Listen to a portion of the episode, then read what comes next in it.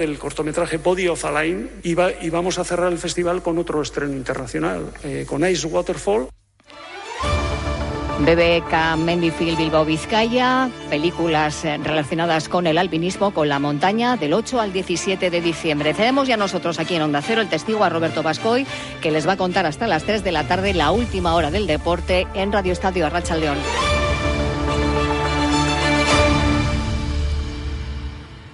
Radio Estadio Euskadi, Roberto Bascoy.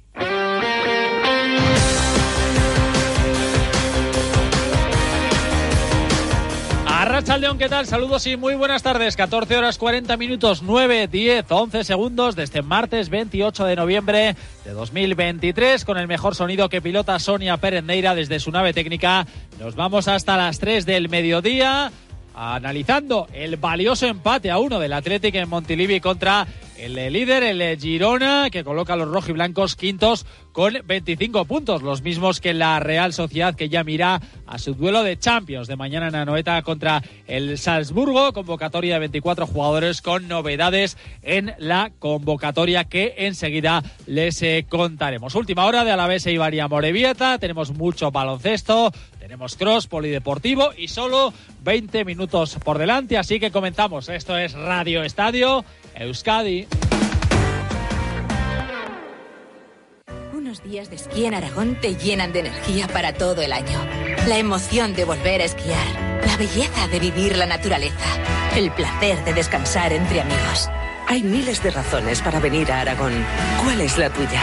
Aragón, por miles de emociones. Turismo de Aragón. Gobierno de Aragón.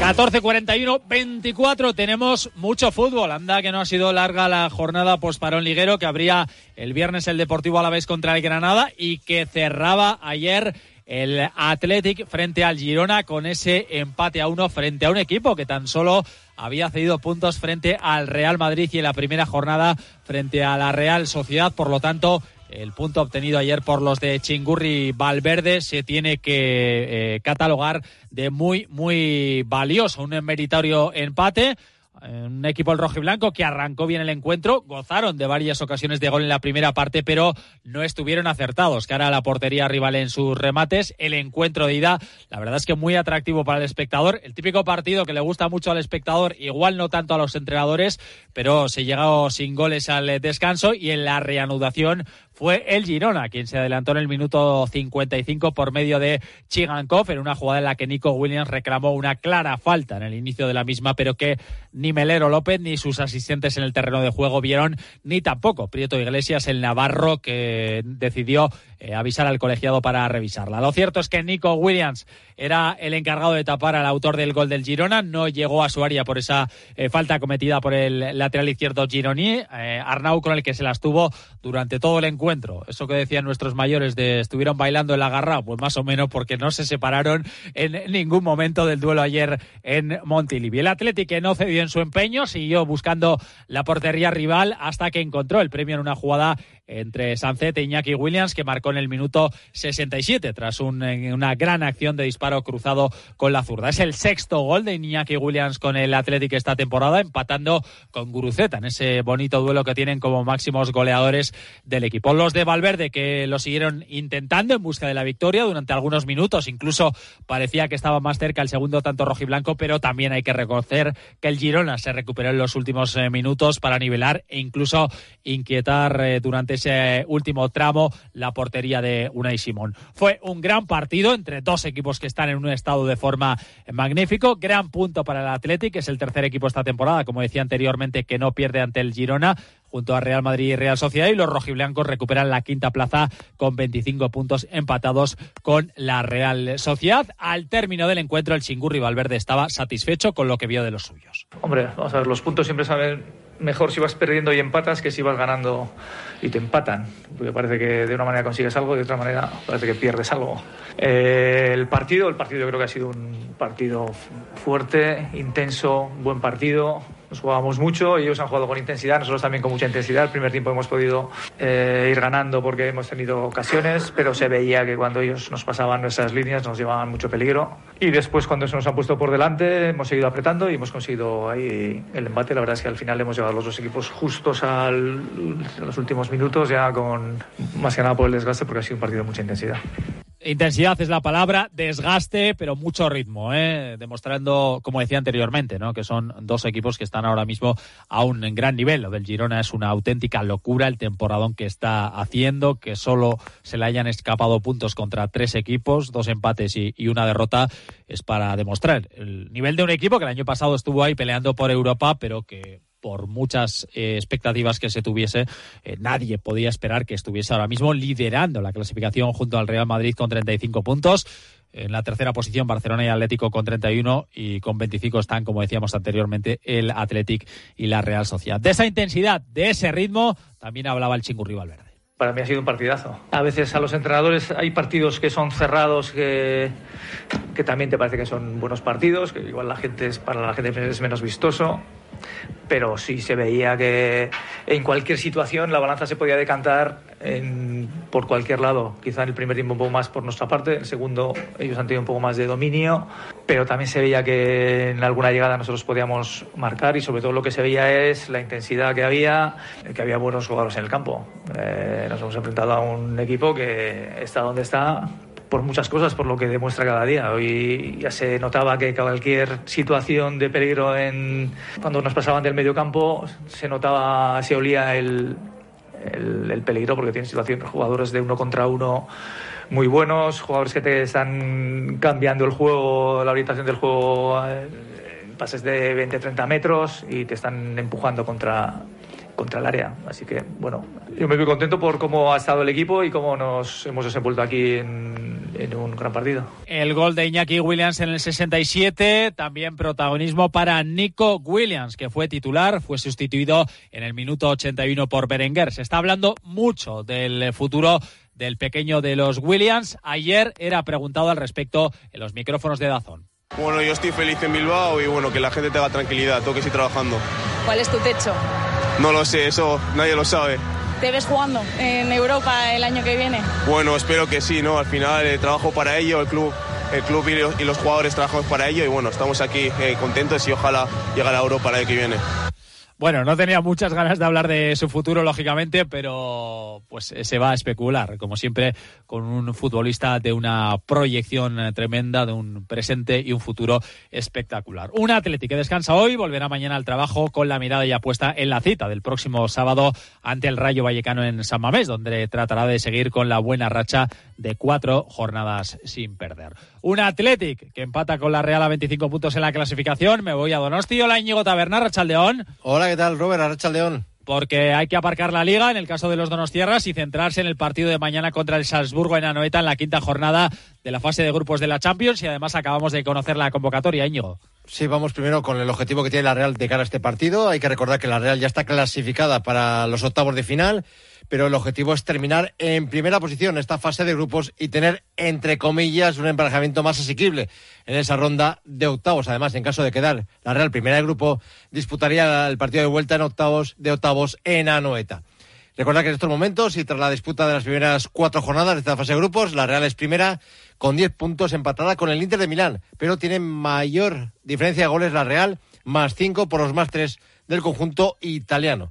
Se le preguntaba a Imanol cómo tiene que afrontar el equipo el partido de mañana sabiendo que ya ha conseguido el objetivo de lograr el pase para los octavos de final. Pero bueno, tú lo has dicho, es que es partido de Champions, pero es que es que yo no me quedaría diciendo es un partido de Champions. No, no, es un partido de la Real Sociedad en el Real, con nuestra afición. Punto y se acabó. O sea, ya me conocéis. Eh, o sea, yo quiero ganar. ¿Vale? Quiero ganar todos los partidos. En casa no hay duda, porque Evidentemente, por eso se está llenando el Reale y porque nos debemos al público, al club. Entonces, eh, no es que sea de Champions y no es por, porque sea de Champions que queramos ganar, es porque jugamos ante nuestra afición, en casa y lo queremos ganar todo. Eh, vamos a poner todo el empeño. Dicho queda, esta mañana entrenamiento, como bien decías, Robert, y después convocatoria sin novedades. Bueno, con una novedad importante el regreso a la misma de André Silva, el portugués, que apenas ha podido participar esta temporada. Recordar que sufrió una lesión también, además de en mayo, y por eso llegó lesionado en el mercado de verano a la Real, también sufrió una nueva lesión en el sóleo de la pierna derecha el pasado 17 de octubre. Así que regresa a la convocatoria André Silva. La única baja para el partido de mañana es la de Carlos Fernández, que se recupera de un esguince en la rodilla derecha.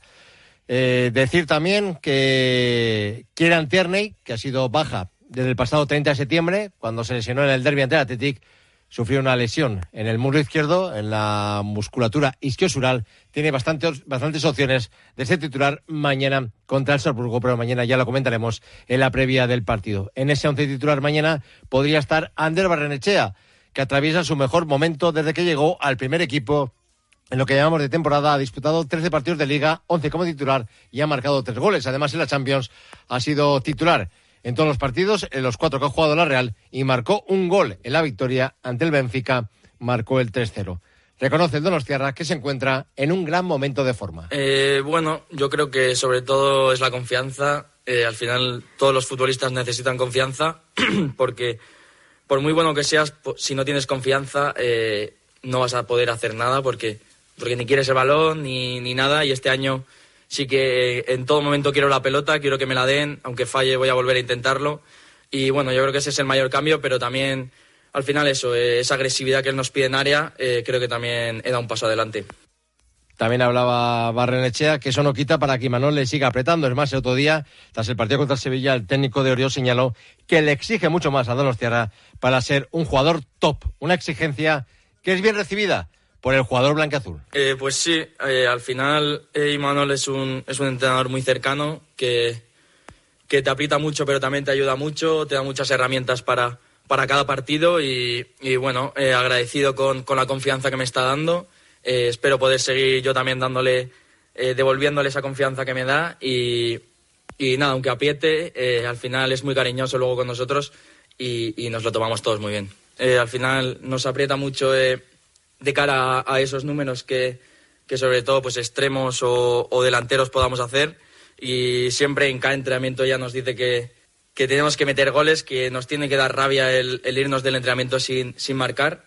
Y bueno, yo creo que también esa, esa caña que nos mete en ese aspecto te hace en el partido e incluso en los entrenamientos pues darle más importancia a esa faceta. A las 5 de la tarde van a comparecer en rueda de prensa y Manol y Miquel Merino del eh, Salzburgo, que va a entrenar a las 7 de la tarde en a contar que llega muy diezmado, porque cuenta con 10 bajas para el partido de mañana su entrenador, Gerard Struber. Se estará acompañado el conjunto austriaco por más de 500 seguidores y la Real, para intentar evitar que se repitan los incidentes que vivimos el día del Benfica, pues va a poner en marcha una serie de medidas provisionales. Por ejemplo, se ha instalado una red de protección negra con tratamiento ignífugo, ignífugo encima de la grada visitante para evitar que se lancen objetos a la grada de abajo donde están los aficionados de la Real. El árbitro del partido será el ucraniano Mikola Balakin. Y vamos con el trofeo Uchaya, donde premiamos al mejor jugador de la Real de la temporada, contando ya los votos de ayer, 49 para Bryce Méndez, 45 para Cubo y 45 para Remiro. En Duchaya son especialistas en cambiar tu bañera por un plato de ducha en tan solo una jornada de trabajo. Hay que llamarles a 943 44 46 60 o visita su página web duchella.com. Enseguida volvemos contigo, Íñigo. Antes repasamos la última hora del Deportivo Alavés, que desde hace 53 minutos a las 2 trabaja preparando el duelo del domingo a esa misma hora en Son frente al Mallorca. En principio con las dos únicas bajas de los dos eh, futbolistas lesionados de larga duración, Sedlar y Simeone. Por cierto, en el club esperan que el argentino pueda regresar ya a las convocatorias en enero. Su recuperación va francamente bien y desde luego sería un auténtico fichajazo después de esa eh, grave lesión eh, sufrida en temporada en el duelo frente al Burgos. Una a la vez que tiene un calendario complicado por delante con dos jornadas ahora donde podría sacar una buena reta de puntos, Mallorca y Las Palmas. Hay que recordar que el Mallorca es el primer equipo que se salvaría ahora mismo. Eh, le saca seis puntos el glorioso a la escuadra bermellona, después Las Palmas, pero ojito al calendario. Dos últimos encuentros eh, del año contra la pareja de líderes en Montilivi contra el Girona y el día 21 en Mendizorroza contra el eh, Real Madrid. Y en enero, ojito, Primero visita a Anoeta contra la Real Sociedad y después visita al Pizjuán frente al Sevilla. Cara al duelo del domingo, el Alavés va a tener una ventaja y es que el Mallorca juega mañana a las 9 de la noche también en otro duelo directo frente al Cádiz, en ese partido aplazado en su eh, momento por la convocatoria de Murici. Hablaba Javier Aguirre porque en la capital balear se está hablando ya de finales y él dice que finales son otra cosa. De que estén tranquilos, de que no piensen que, que, que mañana es, es el partido clave de la temporada, porque no es así.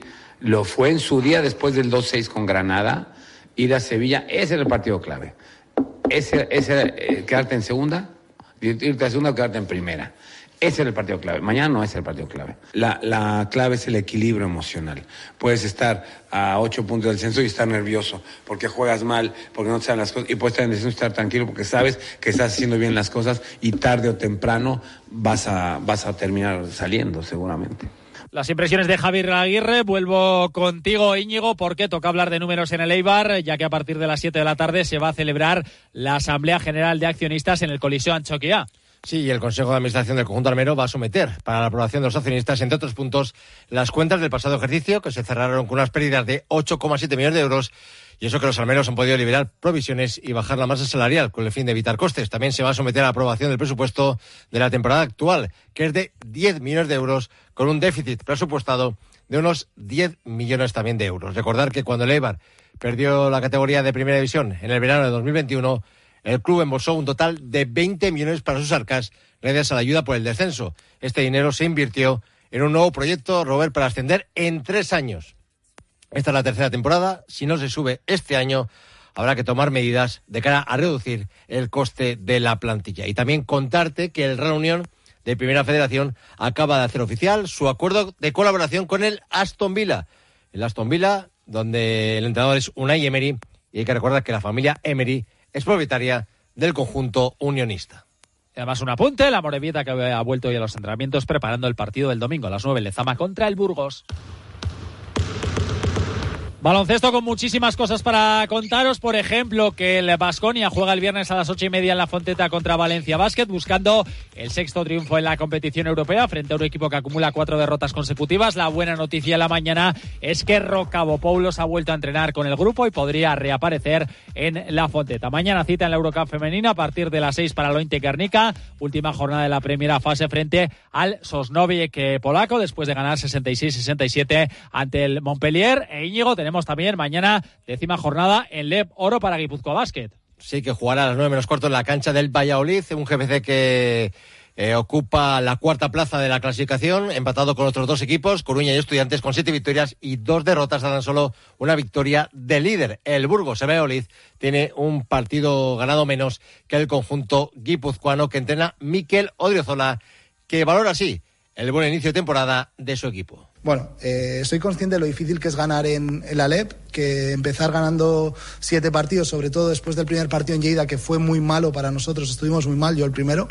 Eh, pues bueno, tiene, tiene mucho mérito y, y, lo, digo, lo digo siempre, ¿no? Pero sabemos que esto se puede volver en contra en cualquier momento y lo que tenemos nosotros es la ilusión de que, de que dure lo máximo posible y a ver si somos capaces de, sacar los partidos. Es verdad que ahora hemos ganado cinco partidos en casa, pero fuera hemos perdido dos de, de, de cuatro, ¿no? Y este partido es fuera y en Valladolid, en un campo donde muy poca gente gana, en un, contra un equipo que ya, ya digo, lleva cuatro victorias seguidas, que ganó en el campo de estudiantes, que controla el rebote, que, que da gusto, que tiene los roles muy definidos y mucha amenaza. Y contarte también que Ley de Causcoten ha anunciado el fichaje de la escolta estadounidense de 34 años, Jory Davis, que ya jugó en su día en España, en el Valencia, en la temporada 2018-2019.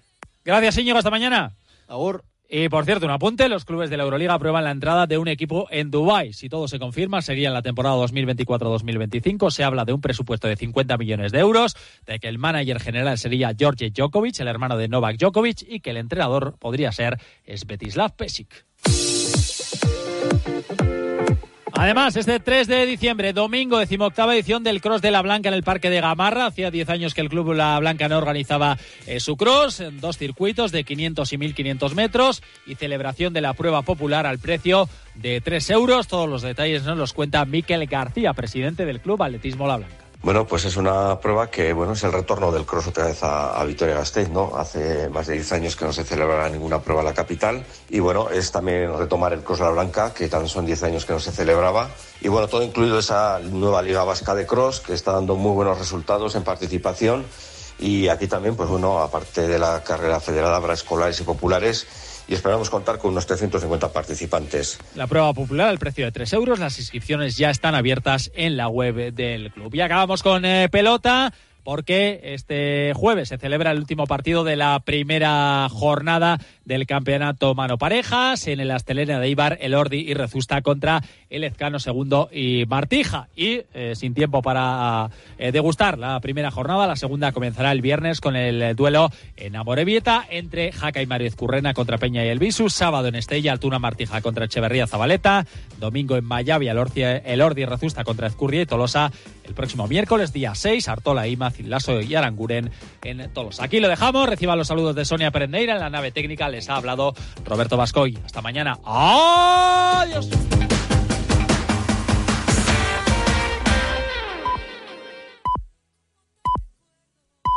Son las 3 de la tarde, las 2 en Canarias.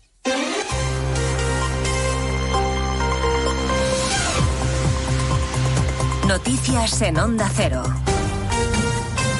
Buenas tardes. Actualizamos en tres minutos la información que les venimos contando desde las 12 en punto de la tarde en Noticias Mediodía. Lo último nos llega desde Bruselas y desde el Vaticano. En Bruselas, la propuesta de la Comisión Europea de armonizar la legislación y las penas para los responsables del tráfico de migrantes en la Unión. Que los casos más graves, por ejemplo, la muerte de migrantes en las travesías, se castiguen con una pena máxima de al menos 15 años de cárcel. Y en el Vaticano ha terminado ya la reunión, larga reunión de cinco horas de los obispos españoles con el Papa Francisco para hablar de los seminarios. El portavoz de la conferencia episcopal acaba de explicar que no se ha tratado el tema de los abusos, que no se ha hablado del informe del defensor del pueblo sobre los abusos en el seno de la Iglesia. Por lo demás, en nuestro país, a horas de que arranque la decimoquinta legislatura, mañana acto solemne en las Cortes con el líder del PP, Núñez Feijóo, armando ya un equipo que haga una oposición combativa, pero con capacidad de negociar. Perfil que el líder del PP ha encontrado en Miguel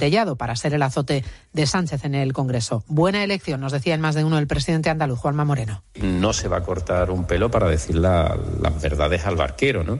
Muchas veces nosotros que somos correctos, educados y prudentes, dejamos pasar es abrupto por parte de, la, de nuestros adversarios políticos o mentiras y a veces hay que responder y hay que responder con contundencia. El Partido Popular hará una oposición dura, pero sin perder las formas ni el respeto, según la estrategia que avanza el propio Miguel Tellado. Nada que con la demostración que ha hecho hoy uno de sus paisanos, Néstor Rego, el portavoz del Benega, en el Congreso. Por respeto a los Bulldog, creo que es mejor esta, esta otra opción de mamporrero de la oposición. Y por lo tanto, eh, bueno, podemos concluir que pasamos de gamarra a macarra. El perfil de Miguel Tellado tampoco gusta en el seno del gobierno y tampoco el interés por levantar las noticias que tiene, según la ministra portavoz Pilar Alegría, Díaz Ayuso, el interés mediático que busca Díaz Ayuso. De ocurrencia ha calificado la portavoz la queja de la presidenta de la Comunidad de Madrid por no haber sido invitada a la inauguración de la llegada del AVE Asturias. Yo entiendo a veces la, eh, el interés inusitado por parte de la presidenta Ayuso eh, de ocupar espacio mediático. Es verdad que creo que sería también interesante que ese espacio lo ocupara explicándole a los madrileños y a las madrileñas distintas políticas y no a base de ocurrencias. Qatar, el país mediador en la tregua entre Israel y Hamas, que se ha prorrogado hasta el jueves, asegura que siguen trabajando